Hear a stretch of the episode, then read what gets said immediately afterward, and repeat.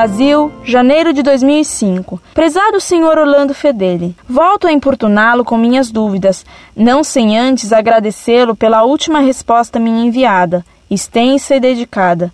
Diga-se de passagem sobre algumas passagens da Bíblia. O que mais vem me intrigando no momento é a tão famosa subida de Elias, ainda vivo, aos céus, segundo o segundo livro de Reis, capítulo 2, versículos 1 ao 15.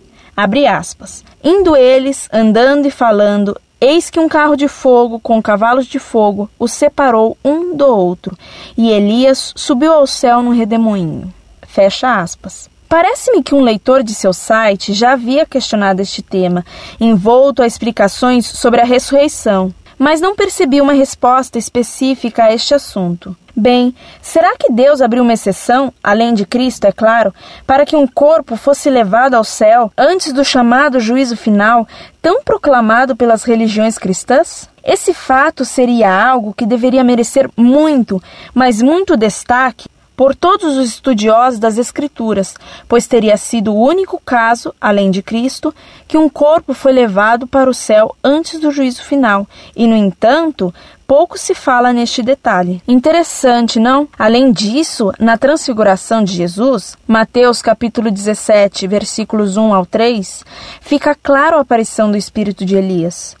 Abre aspas. Seis dias depois, Jesus tomou consigo a Pedro, Tiago e seu irmão João e os levou a um lugar à parte, sobre um alto monte transfigurou-se diante deles. Seu rosto brilhava como o sol e sua roupa tornou-se branca como a luz. Então lhe apareceram Moisés e Elias conversando com ele. Fecha aspas. Elias, em algum momento, teria de fato morrido, senão seu espírito não poderia aparecer para Jesus na transfiguração, esperando merecer mais uma vez a atenção e os esclarecimentos de sua parte. Agradeço e aguardo.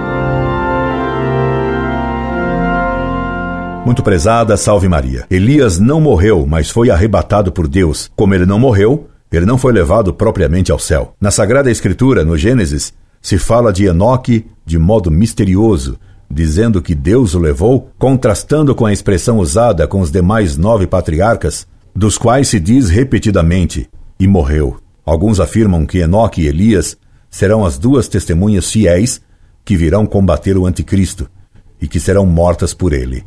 Para que lugar Deus levou Elias e Enoque? Não se pode saber, mas seguramente não é no céu, porque eles ainda não morreram, e como já lhe disse, serão mortos pelo anticristo. Recomendo-lhe que não procure escogitar o que Deus não revelou. A humildade nos manda ler a Sagrada Escritura, aceitando com humildade aquilo que Deus não deixou claro, mas permitiu apenas entrever. Incorde e sempre, Orlando Fedeli.